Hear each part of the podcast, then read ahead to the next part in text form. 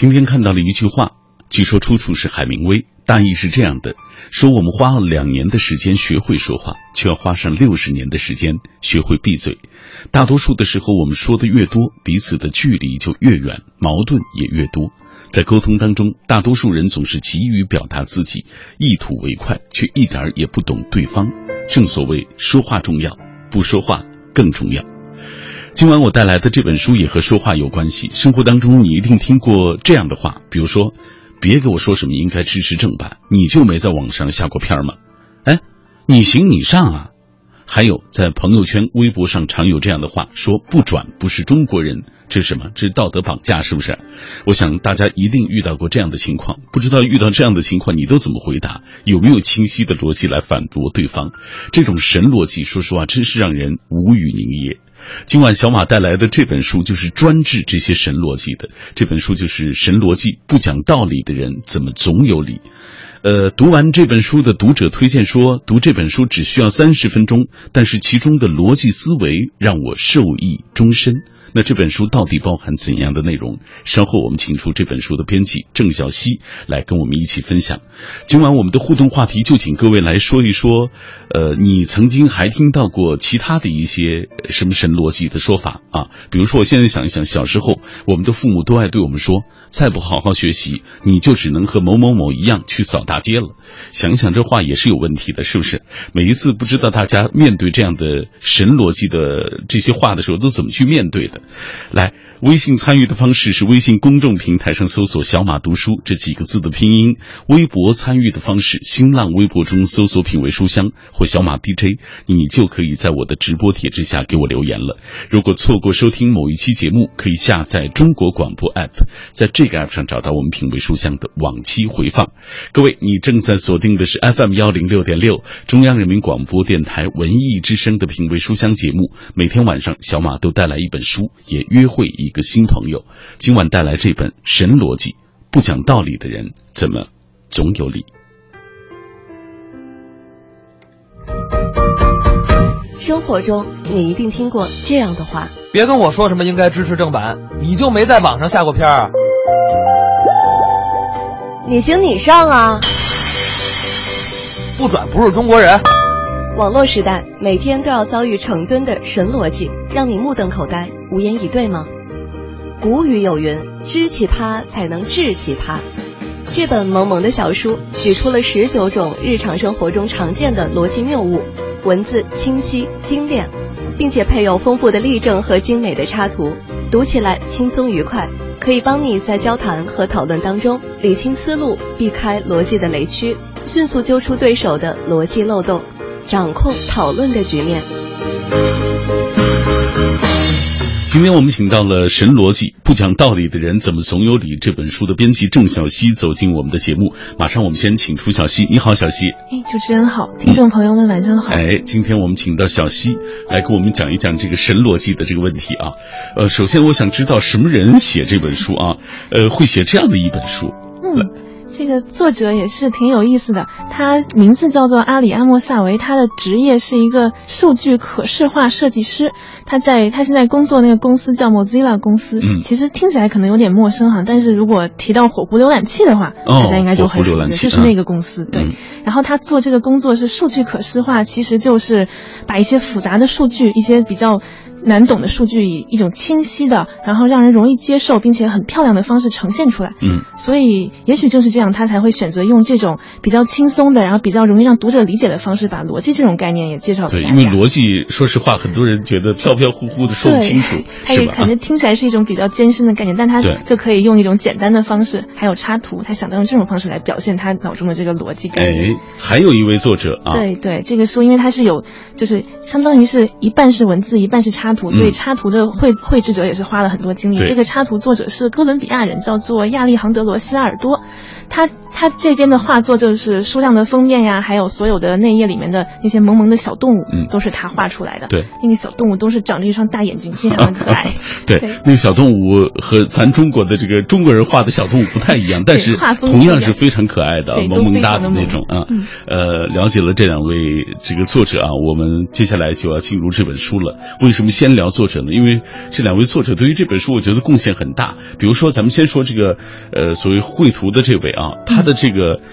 呃绘制的这些小人，包括他绘制的这些图片呀、什么的、啊，帮助我们更好的了解这本书的内容。因为对于我们来说，逻辑这种东西讲清楚不容易。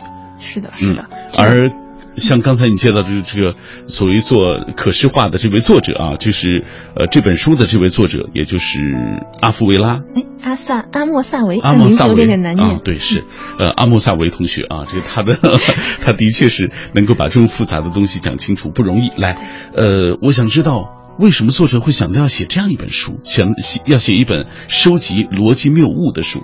因为这本书当中到处都是逻辑谬误，对，就是逻辑错误。哎、它没有感觉，它没有像一般的，比如说我们一听到说一本逻辑书，它可能会先上来讲一些逻辑的概念，嗯，比如说什么像什么三段论呀，或者是论证中的一些就正面的规则。可是那样就太枯燥了，对是不是啊？一个是枯燥，一个确实是可能对我们来说反而没有一个很直观的感受，因为我们就算知道了定义，就算是知道了哪些是对的。那可是有时候面对一些隐蔽的错误，或者说我们自己生活中的一些盲区，还是没有办法认出来。嗯，反而是写那些错误的例子，我们都见过的错误，它会更直观。嗯，像作者他说他自己想写这本书，是因为他有一天突然就是晚上散步的时候，突然回想起自己就是高中、大学的时候辩论赛的经历。嗯，他就发现当时自己能够总结出来很多这种辩论赛中的禁忌，还有就是这种思维误区，在这个时候就可以。可以很有效的赢得这场辩论，也可以让自己思路很清楚，所以他决定说，如果把这个写出来，说不定是一本很好的书，所以他就自己去写，就就把这样就就这样写出来这样一本书，然后请了插图作者来把他脑子里面的画都画成了插图。嗯，通过种种的一些错误啊，让大家知道什么是正确。对，这个其实是很有意思也很有效的一种方式。嗯、而且大家会很更有兴趣，你有没有发现？对对，因为看到错误都是我们平时可以日常生活中能接触到的，嗯、就会想到其实逻辑不是一个离我们很远的概念，它其实。这个这个这个这个词可能会比较高深，但它涉及到的内容都是我们每天都能用得到的，而且是每天最好必须能用到的，可以帮大家减少很多麻烦。是啊，我觉得读了这本书，你都可以去上奇葩说啊，表达自己的观点的时候，你会非常明确。是其实我当时看奇葩说，正好在编这个稿子，呃、就很想给他们出示一张神逻辑卡片。来，呃，我们接下来透过一个短片，也来了解一下这本书。你经常会被各种神逻辑惊得无语凝噎吗？神逻辑不讲道理的人怎么总有理？这本书就是你所需要的终结谬论的神器。这是一本脑洞大开、简明扼要的逻辑入门指南。读完这本书，你只需要三十分钟，但是其中的逻辑思维会让你受益终身。随书还附赠了如不可再犯逻辑错误的双面精美海报，趣味十足的测试题。加上生动形象的解析示意图，会让你爱不释手。还有二十四张神逻辑的终结卡片，将成为你的随身宝典。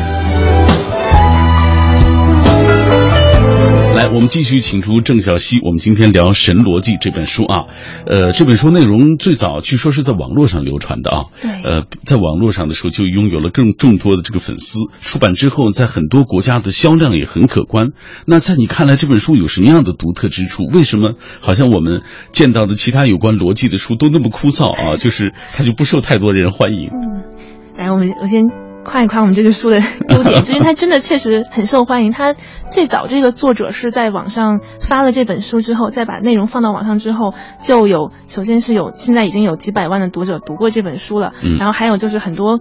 志愿者来自各国的志愿者在网站上把它翻译成了自己的母语，就包括像已经有有俄语、有西班牙语、有像阿拉伯文、有像芬兰语这种，可能其实有一些小众的语言都已经有各个国家的读者看到，然后并且觉得很值得传播。哎，所以后来也有很多国家也就觉得那这么好的书嘛，出版一下，然后出了之后也卖的挺好的。嗯现在新经典文化已经把它引进到我们中国了啊哦我。们中文版的印刷版也已经出来了。哎，而且是非常精美的，最重要是它是它是很薄的，对就大家花的时间不多，你就能看完。看完之后，我想如果你仔细看的话，一定会对你产生一个有效的呃这方面的作用的。是的，而且虽然它挺薄的，就是它其实页数真的很少，嗯，然后但是它其实内容。对，但它其实每一页的内容还是值得，就是动脑子读一读之后就会有收获的，所以嗯这本书还是感觉还是怎么说，嗯。有一些比较长久的魅力，就是它可以真的可以让你。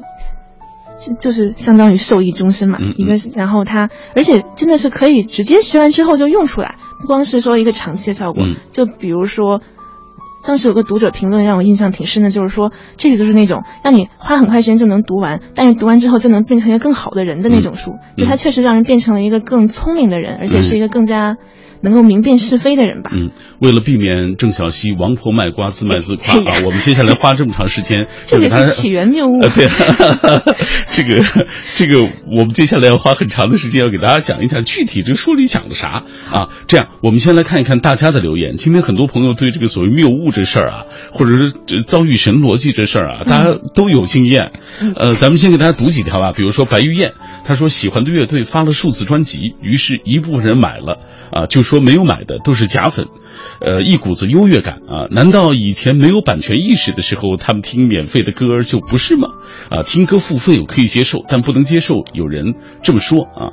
这个既然如此，为什么不把以前听过的那些歌都付版权费呢？啊，当然他这个地方有有诡辩的成分，但是他也说的有一些有道理的成分啊。咱们再来看这位记忆长歌，他说可以说当今神与我们的生活同在，流行乐坛有神曲，电视台时不时的放抗日神剧，娱乐圈里那些男神女神在你眼前是飘来飘去，那些微信圈里令人无语的神段子就更是司空见惯了。当然，生活中还有诸多的防不胜防的神逻辑，貌似言之凿凿，实则经不起推敲。本互不相干，却是正应啊、应他之口，这个便交不离梦，梦不离交啊。比如说，你这么有钱，干嘛不借我呢？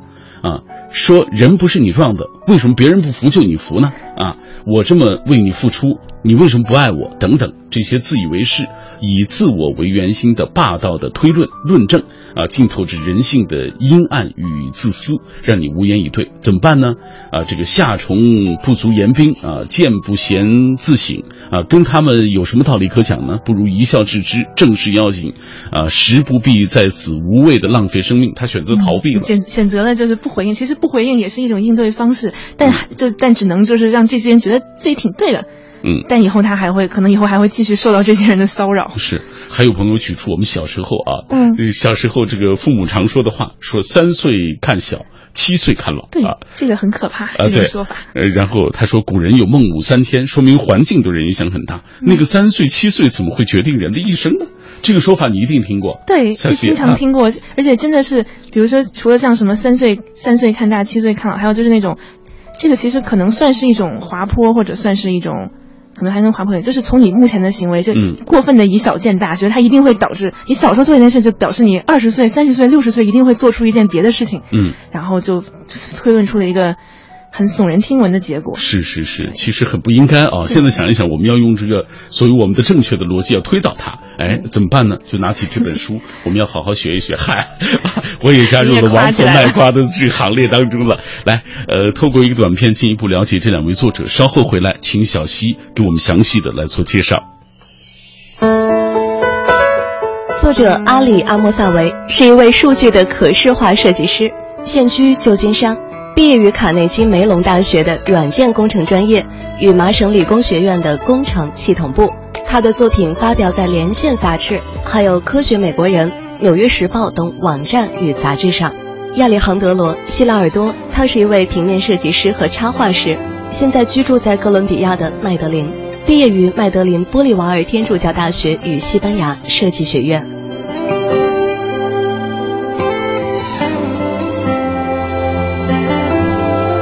咱们刚才夸了半天了，现在得打开书给大家讲一讲了啊。呃，这个书里讲了不少逻辑谬误啊，咱们选其中的三四个给大家讲一讲这个逻辑谬误到底怎么回事啊。来，咱们先说一说这个人身攻击，作者怎么说？啊，这个人身攻击也确实是，其实是现在网络讨论里面非常常见，可能一般你打开一个新闻或者打开一个视。视频这种下面就会能够怎么也能找出一两个人身攻击，说你是五毛党，他是五分党，是不是？其实作者像作者其实对这个的阐释，他在书里面的阐释就是一页纸嘛，然后他会上来先给一个定义。其实人身攻击就是说通过攻击这个人本身。来转移话题，然后借借攻击这个人本身来攻击他的论点论点，然后诋毁这个论点。就比如说他举例子例子，就是说，你就你又不是历史学家，你干嘛不就是比如说待在你自己地盘里面说你自己的事儿，非要来掺和历史历史这边的话题呢？就是说你不是专家，你肯定什么都不懂，所以你说的话就没有用。嗯，其实像这种真的就很常见，比如说你的小孩子你懂什么，或者说你都一把年纪了你懂什么？嗯，你个女的你懂什么？对，这种其实你你看不管你是什么身份，他都可以。套在这个上面，而不管你这个观点到底是怎么得出来的，嗯，他就是把话题完全从观点上转移开了，嗯。所以，像我们这种经常能看到的，比如说时事类新闻下面，您刚才说那个，那他就是个五毛，他就是个美分，这个不管讨论什么话题，这帽子都可以往上扣，所以就不关心他的内他的论据，可能他人家给出的非常严谨的论证，但你一说他是五毛党，那人家就不看这些论据了，就变成了在互相攻击，你是美你是五毛，你是美分什么什么，或者你收了谁的钱，像这种话题就完全跑题了。对对对对对，而且还有人会指责，比如说说起这个事情的时候，突然就说，哎，上一次你借别人钱你不还，怎么对对对。这个其实就是一种转移话题的方式啊，就把把你现在讨论的话题完全扯到了这个人的品德上。对对对，会有这样的情况啊。那呃，在这样的情况之下，我们应该怎么办呢？最直接可能直接在这边说，说你这个是人身攻击，没有根据，或者说这两件事情是完全不相干的。嗯，其实只要说出来，你。就是比如说，你问题出在哪？对，你问题出在哪？你的谬误就在于我说话这个人无论如何都不影响我这个观点。咱们讨论应该是就事论事，就这个就证据来说证据，而不是说就我这个人品来说我这个证据。嗯，你看这些都是很重要的，就是我们经常在生活中会遇到的一些问题。对，咱们再举一个例子，好不好？好啊，呃，叫做乱赋因果。嗯，对，乱赋因果其实也是挺普遍的一种现象，就其实是。比如说两件事情，你看它是先后发生的，或者说两件事情同时发生了，就觉得这两件事情肯定多少有点有点关系嘛，不然他们怎么会这么巧呢？其实有的时候它就是一种巧合，因为你很难断定一件事情真的是由这个原因产生的，因为。首先，可以巧合的事情本身就是很多的，还有就是有有两件事情，它可能有一个共同的深层的原因，然后这个深层原因可能会导致出现了两个现象，那你就说这两个现象有因果关系，那也是不太合适的，因为它并并不是说你，比如说你控制了其中一个，另一个就会变化，比如说，就说这个可能有点难懂啊，就还是举例子，就比如说，有的时候现在经常见到的，在那个，比如说现在。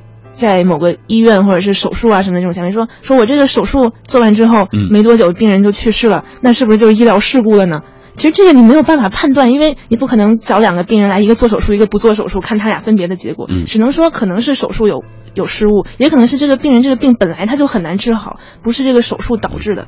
嗯，再比如说我们这个书上的这个萌萌哒的图片，它下面写的说是每当长夜将近、破晓之前，河狸总是一路走到山顶，并呼唤太阳出现，太阳总是如约而至，好像总是他，对，好像是他来把 太阳叫起来的一样。其实这就是一种很典型的，就是因果颠倒，就是因为它你正着说、反着说都能对得上，这两件事情是同时发生的，但你不能说一个就是一个的原因，一个就是另外一个的结果。对。还有，其实像书里面说到这个另外一个例子也挺有意思的，他就是说这是其实是另外一类啊，就是相关性和因果性的关系。就比如说两件事情在数据上，你看它那个看起来严丝合缝，两条线可以重合起来，但也不代表它们就有因果关系。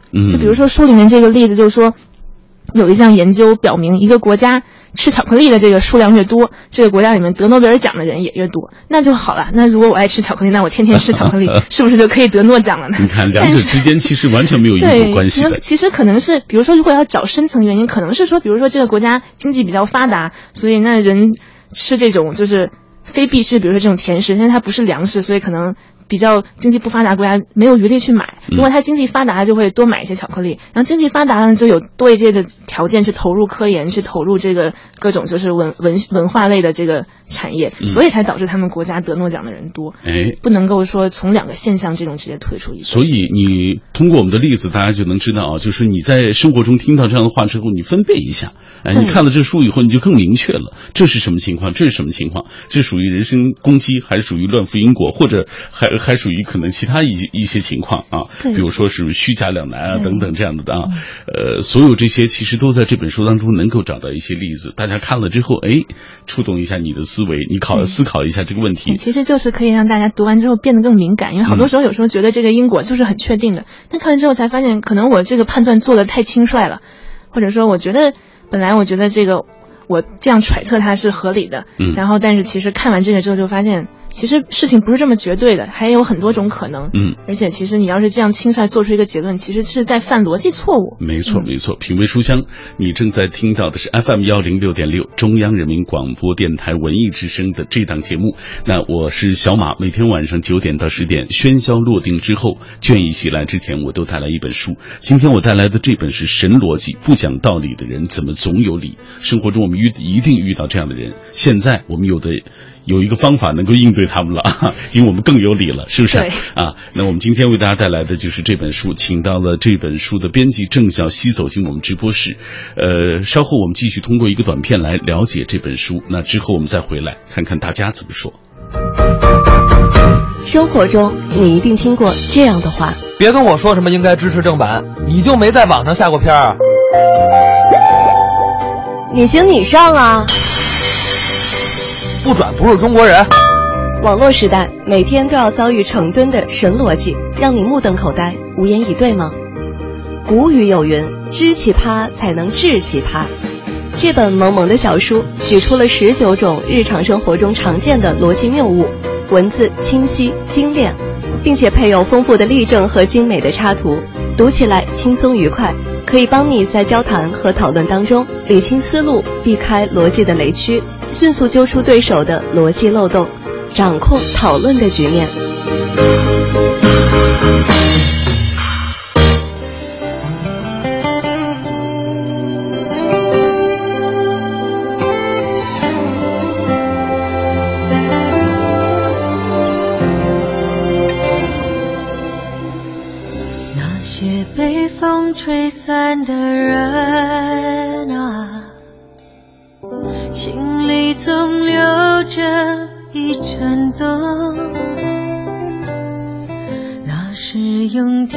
会照亮的旅程，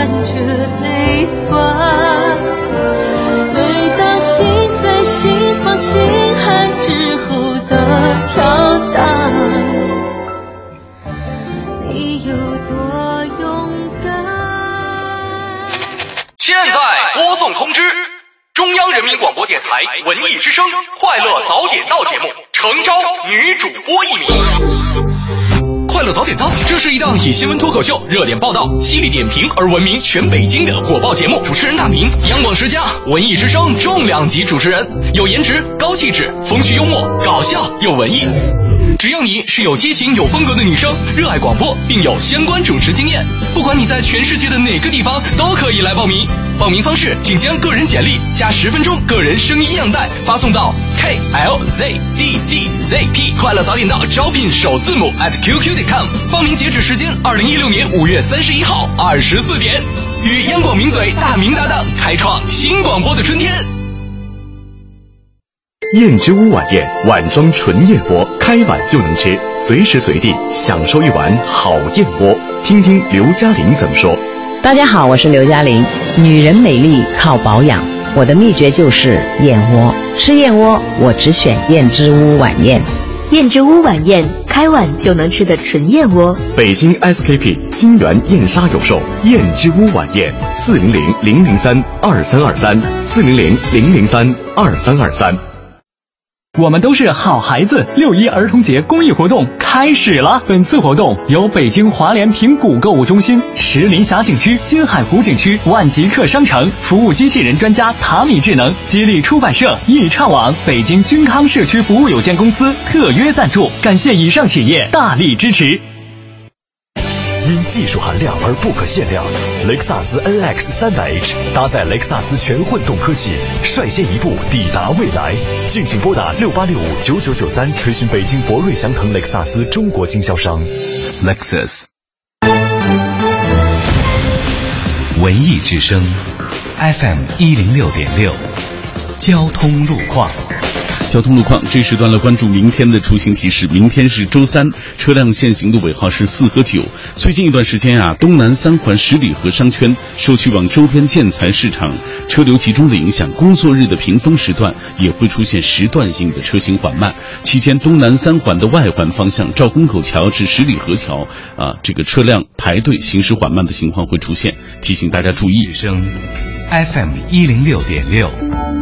天气预报，关注天气。今天夜间晴转阴，偏南风三到四级，最低气温十七摄氏度。明天白天多云转晴，偏北风三到四级，最高气温三十摄氏度。目前实时空气指数是一百四十一，空气质量优，夜间适合外出活动。未来三天北京天气晴好，适合您洗车。人保直销车险邀您一同进入海洋的快乐生活。灯火璀璨的北京夜晚，还在路上行车的您要多注意安全。人保直销车险温馨提示您：路上行车多留心，切莫心急催前车。好友车内勿闲聊，避免嬉笑和打闹。雪天道路易打滑，慢踩油门，缓刹车。这些提示牢记心，人保伴您安全行。人保直销车险：四零零一二三四五六七。四零零一二三四五六七。海洋的快乐生活。啊，昨天我们就路过一家店，我就特爷们儿的跟我媳妇儿说：“媳妇要什么买，去去上里边去，打开你的心扉，一直往前走，别往两边看，喜欢什么拿什么，喜欢什么说选什么，挑最贵的、最好的品质。有没有限量版？有限量版拿限量版那种，行不行？啊，去，你去瞅啥去？”我跟你说，杨哥咋这么长呢？啊，呃，那是个两元商品店啊。想要更多香料，敬请关注每晚五点海洋小爱为您带来的海洋现场秀。海洋的快乐生活由人保直销车险独家冠名播出。电话投保就选人保。四零零一二三四五六七。中央人民广播电台文艺之声，FM 一零六点六。生活里的文艺，文艺里的生活。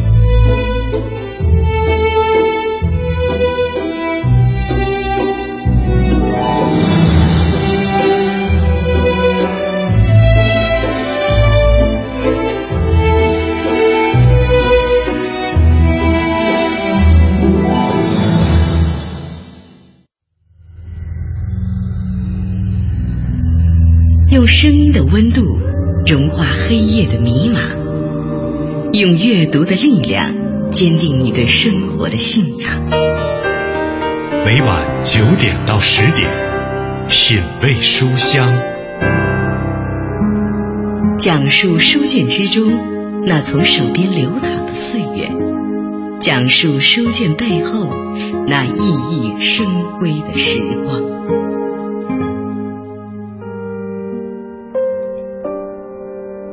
人很奇怪，在年轻的时候，我们连多愁善感都要渲染的惊天动地；长大之后，慢慢的学会了越痛越不动声色，越苦越保持沉默。这或许也是一种成长。但是在成长当当中，我们会遇到不同的情况。比如说，我们今天为大家介绍的这本书，就是教会大家要明辨事理，教会大家这个逻辑清晰。这本书就是《神逻辑》。不讲道理的人怎么总有理？这本萌萌哒的小书取出了十九种日常生活中我们常见的逻辑谬误啊，它是文字非常的清晰，而且配有丰富的例证和精美的插图，读起来也是非常的轻松愉悦。今天我们请到了这本书的编辑。郑小希走进我们直播室，稍后我们继续请出他。今天我们的互动话题还是跟各位一起聊，你有没有听过别人说的哪些神逻辑？每一次都怎么去应对他们？啊，接下来小希，我们一起来看看大家的留言啊，有很多的朋友在跟我们同步啊，呃，这个大家也在讨论这个问题，比如说。呃，这是凤野百合，我们看一看。他说：“神逻辑真是无处不在，歌词当中也不能幸免呀。”我喜欢的林俊杰的那首《背对背拥抱》，有一句歌词：“我和你背对背拥抱，真话兜着圈子乱乱绕。”我一直无法理解，怎么背对背啊，还能如何拥抱？呃，用《甄嬛传》当中的话说，臣妾真的做不到。而多年前流行的庞龙的那首《两只蝴蝶》，说：“亲爱的，你张张嘴，风中花香会让你沉醉。”啊，这意境，歌词意境咱就不说了。不过以我浅薄的生活常识，好像地球上的生物还没有用嘴来闻味道的啊，真是贵了。这些歌词其实经不起推敲，只不过视而不见啊，懒得深究罢了。想来万事就怕认真二字。细加追究，严密论证，借我一双慧眼，那些神逻辑便无处遁形，不在雾里看花。哎，你看我们的朋友多厉害啊！是的，连这个歌词当中的神逻辑的词儿都给找着了啊！歌词当中的神逻辑更多，其实啊，来，我们继续看，这是贺兰鸣笛，他说神逻辑并非当下独有，古已有之啊。这个西晋惠帝养在深啊深宫。呃，不食民间疾苦，大臣奏报说天下饥荒，呃，民食草根树皮啊，这个惠帝就很郁闷了，说他们太傻了，既然吃不到粮米，干嘛不吃肉呢？啊，朕天天都吃啊。对，这个是一个感觉是个典型的虚假两难，因为他的世界里面就只有肉和，哎，这其实这都不算是两难，可能就是觉得只有肉这一种东西吧，就是你们吃不好的东西的时候，为什么就不能吃肉呢？其实他忽视了一个可能，就是别人可能不像他这样可以。就随时有这样的东西可以没错啊，所以你看他说了，说千古无语，活该西晋短命。而金岳霖在民间流传俗语当中有这个神逻辑的神发现，比如说朋友如千金，千金如粪土，因而得出结论说朋友如粪土。他说好玩吧？神逻辑就是如此奇葩，如今的神神逻辑更是蔚为壮观，无处不在。呃，比如说你穿的太暴露，才会被歹徒骚扰啊！帮我点个赞，你会死啊！这话里话外就强词夺理的这种啊，经常遇到。是，还有道德绑架的，对那些呃嗯不是说理的这个啊呃不是将理说的这个神逻辑呢，我奉送两个字，就是呵呵啊！对，面对这样的一些这个这个说不清楚、辩不明的这种神逻辑，咱就别去理他了，是不是啊？当然，有一些神逻辑咱还是应该搞清楚的，呃，比如说。今天啊，我们上半时段说到三岁，呃，看大，七岁，看老啊。有人给咱们提意见了，来看一看啊。风信子的花语阿姨，她说三岁看大呀，是指儿童好的习惯是在这个时期开始养成的，因为三岁以前以家庭教育为主，父母的思维行为模式会影响孩子。比如说，父母用暴力解决问题，孩子也惯用这种模式。七岁看老是指儿童走入社会，从自然人到社会人啊，需要慢慢懂得并且遵守社会规矩。这两句话是指儿童成长中的两个关键期，并不是给孩子定标签、下结论啊。略知儿童保健，说是不同观点啊，这个呃，或者是呃说不明白啊，是不是呃这个呃。听不明白的可以见谅，嗯，是他表达了自己的观点，其实他说的也有道理啊。从这个角度，对，确实是是。如果从这个角度的话，确实是对的。但是有一些人套用这个，这个套用这句话了。其实这样讲就非常有道理了。是对，但是有时候我听到的标签就是就是感觉是小时候怎么样，长大之后就会怎么样，听到都是一些这种误用的方式。没错，甘肃糖糖说，对于神逻辑我也是够了，就拿你行你上这句话吧，本身呢是就挺不讲理的，因为评价一个东西需要的能力和做一个东西需要能力是不同的，而做一个东西需要的能力跟这个意愿也是两回事儿啊。对啊，所以他觉得这个话呢，他真是深受其害啊，经常被人这么说，你行你上呀你。，其实像这个神逻辑里面，他说的这里面说的这些神逻辑里面有一大类就是叫做无关转移，其实就是转移话题。就他想说的，我能做什么和我能不能评判，这完全是两码事儿，嗯但他非要把它扯在一起。所以很多很多的逻辑谬误都是把两件无关的事情放在一起。像前面好像最早有个读者、有个观众也是这样说的，就是把两件无关的事情放在一起，放得特别理直气壮，哎其实根本没有办法从这里面推出任何的结论。嗯，这就是一个非常常见的这种神逻辑。这样，小溪，接下来咱们继续打开书，给大家来介绍一下书里所介绍的这些逻辑谬误啊。呃，比如说刚才你提到了虚假两难，嗯啊，怎么讲？就是其实虚假两难就是有一种非黑即白，或者是这种一刀切的这种方式，就好像世界上只有。其实选有的时候选择是很多的，比如说你可以站的立场有很多，你对一件事情的看法可以有很多种，然后你选择的行为也可以有很多种，但他非要要么就是真的是出于自己真的相信，或者就是诚心想要把你逼到这个境地里面，他就只给你两种选项，嗯就是你你要是反你要是不站在我们这边，你就是肯定跟我们这个敌人是一伙儿的。嗯其实也不一定，可能他比如说两方的观点都不赞同，或者是说他两方的观点都觉得有一部分有道理。哎，其实说到这个，不知道苏轼那个情况算不算啊？嗯就据我了解这个历史知识，可能这个不是全部的真相，只是我看到了这个有一些讲的故事，嗯就是因为当时变法，像王安石当时的变法，苏轼当时觉得不赞同，好，那就被贬了。嗯但后来到司马光他们将就是相当于废除了那个新法，然后就觉得那苏轼你跟我们是一头的喽，就把你召回。但是说那其实你这个方法我也有不同意的，然后结果那一边就怒了，就你你不不跟他们一边，你怎么又不跟我们在一边？你这个人到底是怎么想的？是其实并不是只有这两种可能，就你非此即彼，你不支持不支持他，你就是支持我。其实有很多种立场可以选。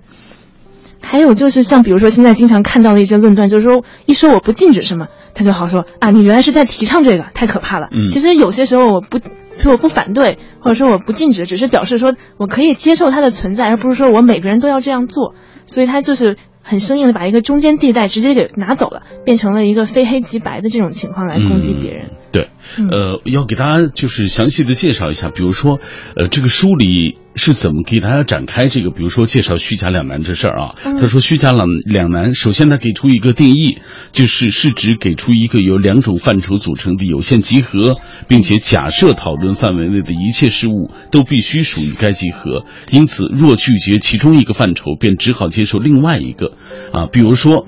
在狂热主义之战中，谁都不能置身事外。你若不站在我们这边，便在狂热分子那边啊。事实上存在第三种选择，比如说中立；第四种选择，我们两者都反对，甚至第五种选择，对两者都抱有同情，这也是。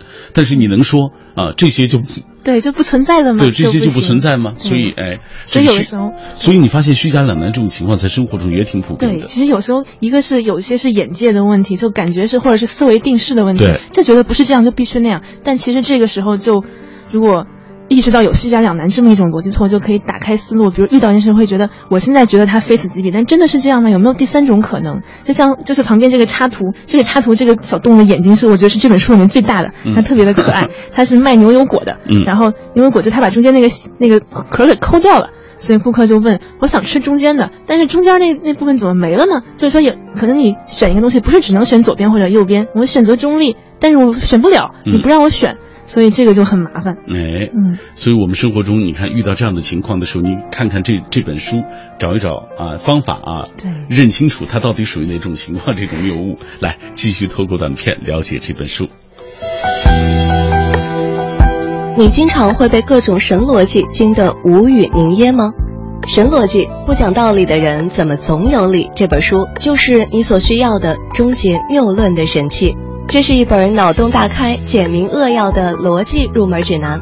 读完这本书，你只需要三十分钟，但是其中的逻辑思维会让你受益终身。随书还附赠了如不可再犯逻辑错误的双面精美海报，趣味十足的测试题，加上生动形象的解析示意图，会让你爱不释手。还有二十四张神逻辑的终结卡片，将成为你的随身宝典。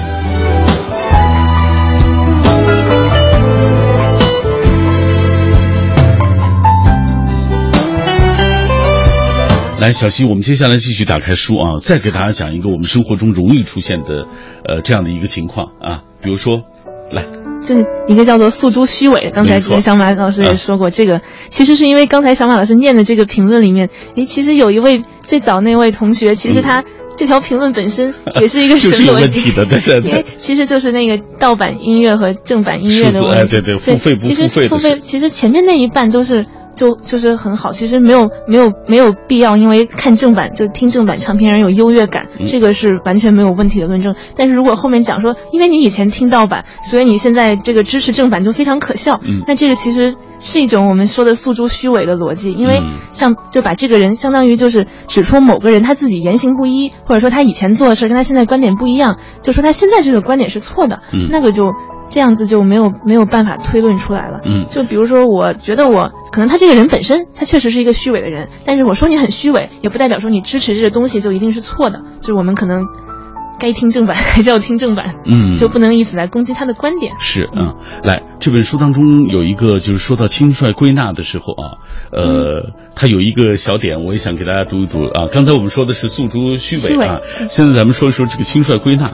说这个《爱丽丝漫游仙境》中有一个例子，说爱丽丝推断，既然她掉进了咸咸的水里，那么附近一定有一个火车站，救援也会随之而来。但首先，咸咸的水不一定都是海啊。其次，爱丽丝此前只去过一次海边，却得出了普遍结论：无论你去英英国的哪一片海。都会在海边发现许多更衣室，孩子们在沙滩上用木铲铲沙，还有一排出租小屋，屋后是一个火车站啊。这个就是我们轻率归纳容易出现的问题。对，这是一个非常可爱的例子。嗯，对，而且其实，在生活中可能我们没有这么夸张，但是也会也会经常容易犯这种错误，因为确实归纳和轻率归纳这个界限。需要一定的思考，没错，它是有一点模糊的。对，因为我们平时得出的很多结论，可能都是需要用一些归纳，但是得有，比如说你有足够大的样本，或者你有足够分散的，就是你你要问一个观点，可能你得把所有的各个，比如说不同的类型的人的观点都问到，你才能说这个观点有具有一定的这个普遍性，而不能说我问了一两个人。而且这样的人可能都是我认识的人，所以跟我本来就很像，所以才觉得我的观点大家都认同。所以在我们的生活中，你有没有发现有一些是隐蔽的，就是有一点隐蔽的这个逻辑谬误？对对对啊，这本书当中也介绍了。对这本书里面，其实我觉得挺典型的一种，就是我自己原来都没发现的问题，就是像那个人身攻击里面，它有一类对这个作者介绍说，像人身攻击，我们一般说那种，就说你个小孩子懂什么，这种就所以观点就没有道理，这种叫做侮辱类的人身攻击，就直接贬低对方的人格。哎，还有一种就是叫做处境类的人身攻击，这个我以前都没有听说过，而且我有时候也会这样想，就是说他意思就是说你身在一个特别的这个处境下，所以你说的这个话是不可靠的。比如说你说这句话之后，就会有可能会带来一些好处，所以你才要这么说。比如说像书里面就是说，你不是真的知，不是不是真的关心这些工人他们的利益，你只是想为了他们投票给你才这样，你才提出来这个这个政策。嗯，其实就算是他真的。为了拉选票而说出了一个观点，但这个观点本身，比如观点本身，对他，比如说他要提高福利啊，或者说他想怎么样，嗯，这个观点本身只能从这个观点带来的结果来说，而不应该说我说话这个人动机是什么来评判。就比如说一开始我说这个书很好，当然也可能因为我是这个书的编辑，但是。它的好处本身的证据，如果我列出来了，嗯，那就还是要从这个证据来说。哎，我希望我列出了 足够的证据。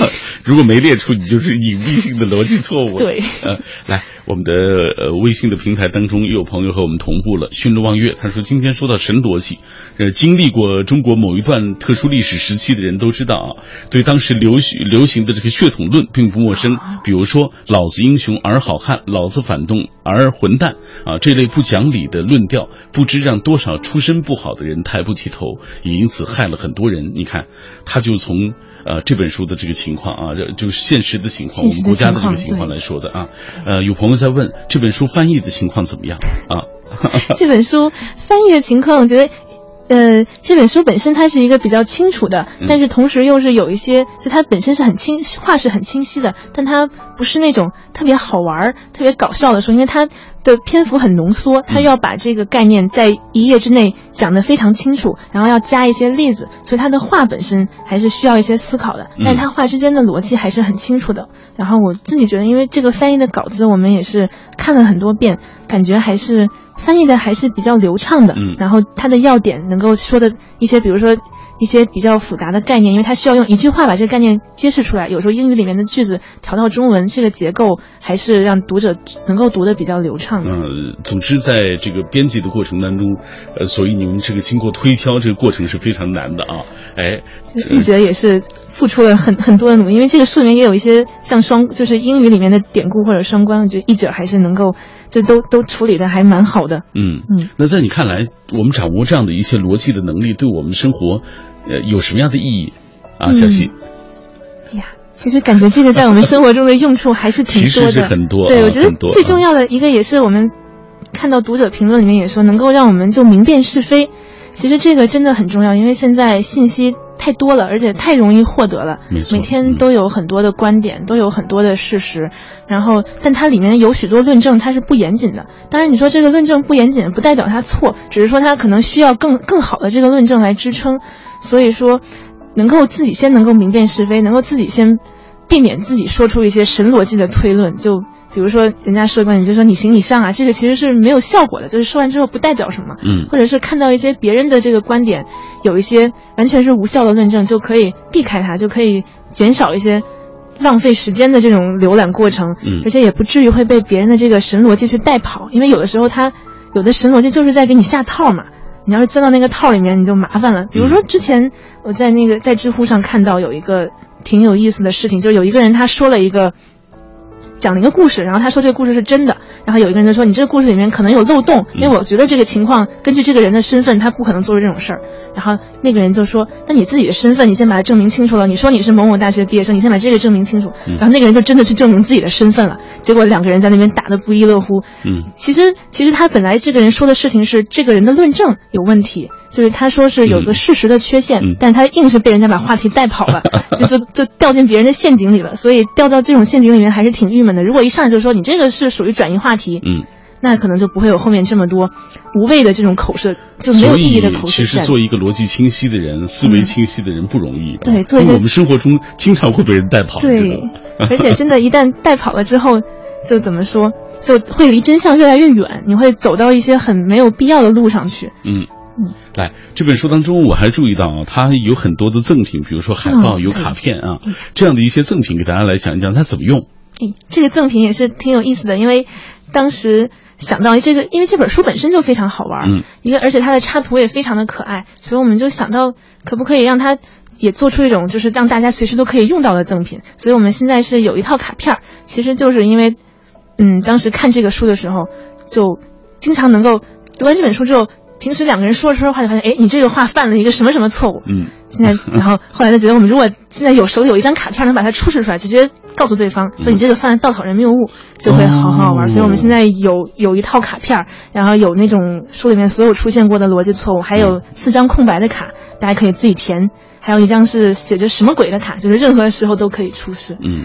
所以我们这个卡片，我们同事测试过，就非常的好用。嗯，而且卡片这个后背面还有这些萌萌哒的小动物。对对对，主要就是这看在这个看看起来这个小动物非常可爱。嗯。然后反正我们自己同事有一位，他就是说他回家之后跟老公在那边聊天，有时候聊着聊着就直接说你这出就直接出示卡片，你犯了一个什么什么错误。嗯。然后老公就懵就呆呆的说啊，这个错误是什么意思？嗯。然后就避免了一场吵架。本来可能吵到一半的时候说你这犯了滑坡谬误。嗯。然后就变成了大家不吵架来探讨什么叫滑坡谬误，这是转移，这也是一种转移，还它是一种有意的转移。对啊，啊，所以这本书我觉得做的很用心啊，这些细微的之处啊，这个小东西都给人一个很有趣的，帮助大家更好的理解是书里的一些内容。因为作者就是他，确实写这本书也是一种用很新颖、一种很新颖的方式，嗯、所以说他还是就是能够让读者有一些不一样的收获。我们也希望能够，嗯。让读者真的能够变成一个更明智的人。反正我们自己觉得读完之后还是挺有收获的。好吧，希望电波那一端的朋友读完之后也能够有收获啊！大家在读完之后能够更清晰吧，起码啊，你也能知道对方犯了什么错。这样，大家这个看这本书的过程当中，就是你也可以试着对照，就像刚才郑小希所说的，对照这个奇葩说，看看他们犯了什么错，给他们亮出这个神逻辑卡。嗯，好了，以上就是今天品味书香的全部内容。我们带来的这本书来自于新经典文化出版的《神逻辑：不讲道理的人怎么总有理》啊。这本书薄薄的啊，其实呃花不了一小时，三十分三十几分钟的时间，你看完之后啊，你就会对这个所谓逻辑啊有了更清晰的一些认识。那今天非常感谢小溪做客我们的节目，也感谢听众朋友跟随我们的讨论啊，了解了这本书。明天晚上的品味书香，我们不见不散。